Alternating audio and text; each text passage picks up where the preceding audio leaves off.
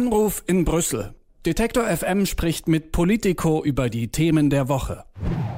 Bundeskanzlerin Angela Merkel ist derzeit auf Abschiedstournee im In- und Ausland. Dabei gibt sie auch eine ganze Reihe exklusiver Interviews mit verschiedenen Medien.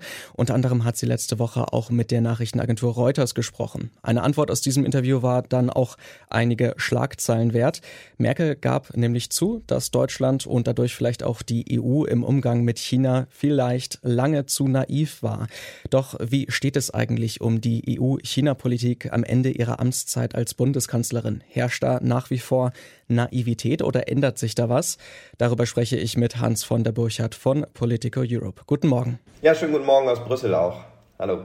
Erklär uns doch nochmal zu Beginn, was genau meinte Angela Merkel eigentlich mit dieser deutschen Naivität gegenüber China? Das war natürlich ein sehr interessantes Interview, weil äh, das, das Merkel da gesagt hat, dass, die, dass Deutschland und die EU gegenüber China vielleicht etwas zu naiv waren. Äh, das hat doch schon wirklich für so ein ähm, ja, Aufschauen äh, überall in Europa gesorgt. Und viele Leute haben halt gesagt, ach schau, na, na jetzt äh, sieht sie es endlich auch so, weil ähm, viele Leute haben doch insbesondere Angela Merkel immer kritisiert, dass sie als ähm, ja wirklich eine der einflussreichsten Politikerinnen oder die einflussreichste Politikerin in Europa doch lange Zeit immer gegenüber China für ein ähm, sehr vorsichtiges Engagement geworben hat. Also äh, ganz konkret, was die Naivität angeht, die Frage, äh, da, da hat ja lange Zeit die EU das nicht wahrhaben wollen, dass die Chinesen eben sich nicht so, wie man sich das aus deutscher oder europäischer Perspektive gewünscht hat, ähm, dieses, diesen Systemwandel durch Handel eben gefolgt sind. Also sind eben nicht, wie man sich das damals vielleicht Ende der 80er, Anfang der 90er oder vielleicht auch noch bis, bis hin zu 2010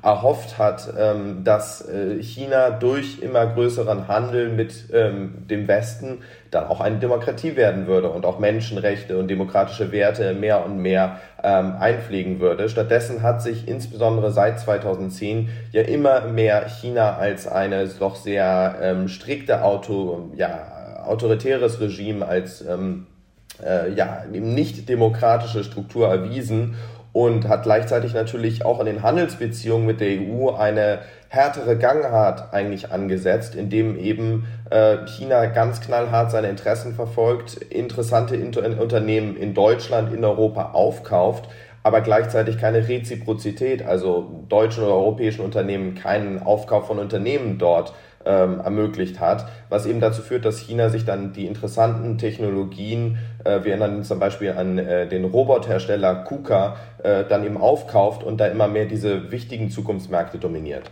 Also da geht es halt viel um Wirtschaft und natürlich auch Investitionen von chinesischer Seite in Europa.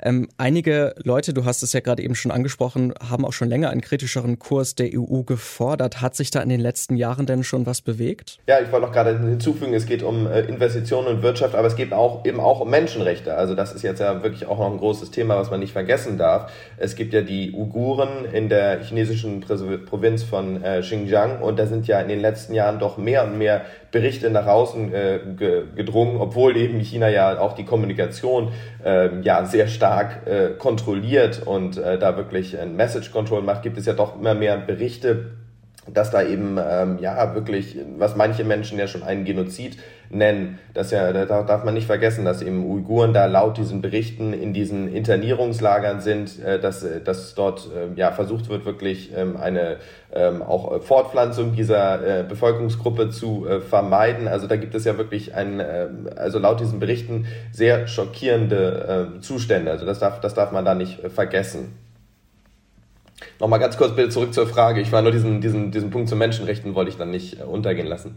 Alles gut, genau. Ähm, dann äh, schauen wir doch noch mal ganz äh, kurz auf ja die Verschärfung in den letzten Jahren. Gab es denn da schon eine Veränderung der europäischen Politik, auch gerade im Bereich Handelsbeziehungen mit China? Ja, in der Tat. Also es gab jetzt vor äh, zwei Jahren gab es mal so eine neue ähm, EU-China-Strategie, wo man dann so ein bisschen ominös äh, China als wichtigen Partner, also strategischen Partner, aber auch ähm, Wettbewerber bezeichnet hat. Da hat man dann so ein bisschen diese Zweideutigkeit eigentlich in den China-Beziehungen ähm, hervorgehoben geschoben. Also man hat gesagt, okay, ja, China ist ein wichtiger Handelspartner, natürlich insbesondere auch für Deutschland, ähm, größter Handelspartner jetzt auch für, für Deutschland oder die EU. Äh, Gerade auch der Automarkt natürlich ganz wichtig. China ist da ja groß im Kommen. Ähm, da ist übrigens eine interessante Sache noch aus deutscher Perspektive, dass die chinesische Regierung schon vor längerer Zeit auf Elektroautos wechseln wollte und die deutsche Regierung da eigentlich bei China mal ein bisschen gebremst hat, da nicht zu stark, äh, nicht zum Beispiel eine verbindliche Quote für Elektroautos einzuführen. Das war vor zwei Jahren auch ein Thema,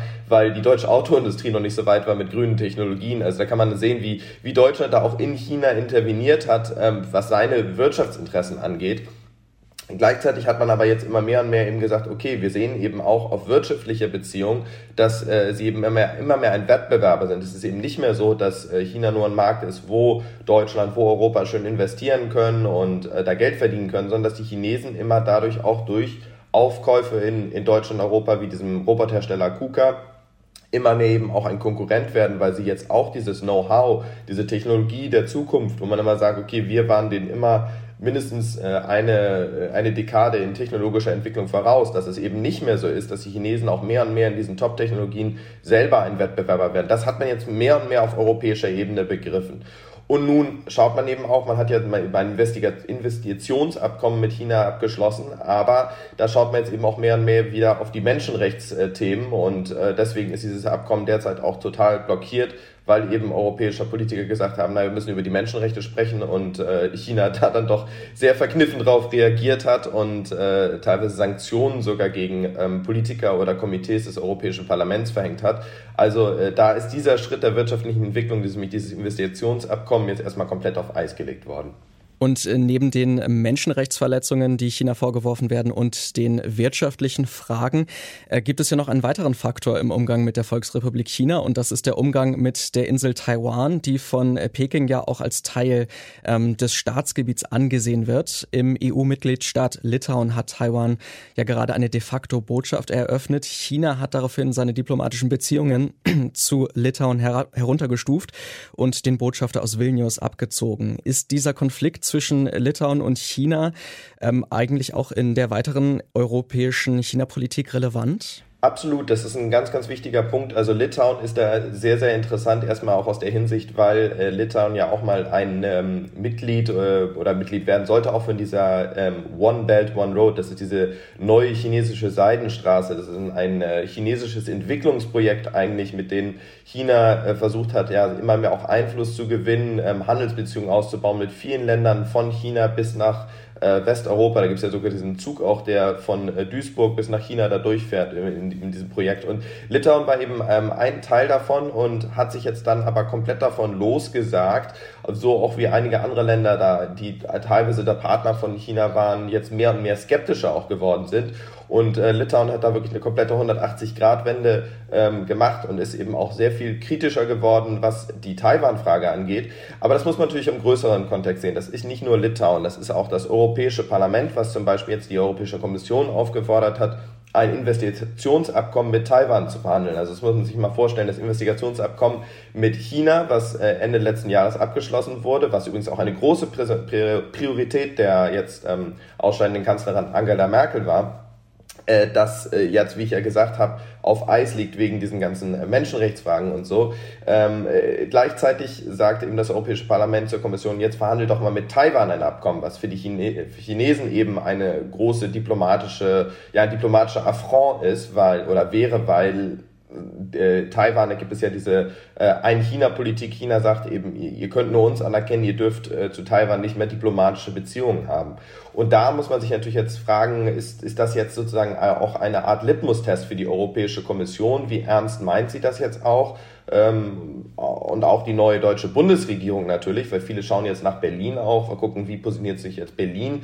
Ähm, wie ernst meinen die das jetzt eigentlich mit einer neuen Gangart gegenüber China? Ähm, kann man dann eben jetzt, wenn man sagt, mit China kann man kein Investitionsabkommen machen wegen diesen Menschenrechtsfragen, kann man das vielleicht mit Taiwan machen, was ja eine Demokratie ist? Dann gibt es noch andere ähm, interessante Fragen, natürlich jetzt auch noch wie ein neues Lieferkettengesetz. Also ich könnte da jetzt äh, wirklich Stunden äh, weitergehen. Äh, Lieferkettengesetz, was äh, dann die Zwangsarbeit in, aus äh, Chines chinesischen Provinzen wie Xinjiang angeht. Also da gibt es jetzt sehr, sehr viele kritische Fragen, aber Taiwan ist eine davon, wo jetzt wirklich Berlin, aber auch Brüssel vor so einer Art Litmus-Test gestellt werden. Dann lass uns doch zum Schluss noch einmal ganz kurz auf die neue Bundesregierung schauen, die ja in den kommenden Tagen vielleicht dann auch vorgestellt wird. Die beiden äh, Juniorpartner, die Grünen und die FDP, sind in der Vergangenheit ja durchaus relativ China-kritisch aufgetreten. Ähm, was kann man denn jetzt von der neuen Regierung in Deutschland erwarten und was erwarten vielleicht auch die anderen ähm, Regierungen in der EU? Das ist natürlich die ganz spannende Frage jetzt. Also sind da ja schon einige Signale aus Berlin nach draußen gekommen. Wir haben das ja auch schon im Vorlauf der Wahl gesehen, dass sich ja insbesondere die Grünen, ähm, aber auch die FDP doch sehr China-kritisch und auch Russland-kritisch ähm, aufgestellt haben, also was Menschenrechtsfragen insbesondere angeht, aber eben auch die Frage sozusagen, wie machen wir jetzt Handelsbeziehungen, also wie strukturieren wir die? Steht da eher die Interessen der Unternehmen oder eben auch Werte im, im Vordergrund? Und da haben sich diese beiden Parteien doch eher sehr kritisch gegenüber China aufgestellt und die SPD, die ja auch in der aktuellen Regierung ist, ähm, eher etwas verhalten. Insofern ähm, sind wir da schon sehr, sehr, äh, dürfen wir da sehr, sehr gespannt drauf gucken, was jetzt im Koalitionsvertrag letztendlich drinsteht, beziehungsweise noch viel mehr, was so eine Koalition daraus macht, ne? weil so ein Vertrag, äh, da stehen ja oft sehr viele schöne Worte drin, da muss man schauen, was das Entschuldigung, wie die, wie die tatsächlich in, äh, in der Praxis äh, ausgelegt werden. Aber wie ich das ja schon vorher sagte, also da ist wirklich ein großer Fokus jetzt eben auch auf Berlin. Man könnte fast sagen, auch so ein bisschen Brüssel wartet jetzt natürlich auf Berlin, weil da jetzt eben spannende Fragen wie bei diesem Liefer, äh, Lieferkettengesetz, ähm, dem europäischen, ähm, aber eben auch dieser Taiwan-Frage oder auch grundsätzlich einfach, was zum Beispiel dieses ähm, derzeit auf Eis gelegte Investitionsabkommen oder andere diplomatische Schritte mit China angeht. Also da wird jetzt sehr, sehr viel natürlich auf Berlin gewartet. Die Erwartung ist doch schon, dass sich ein bisschen damals was verändert, weil, ähm, ja, da können wir jetzt den Bogen wieder zum Anfang des Interviews schlagen.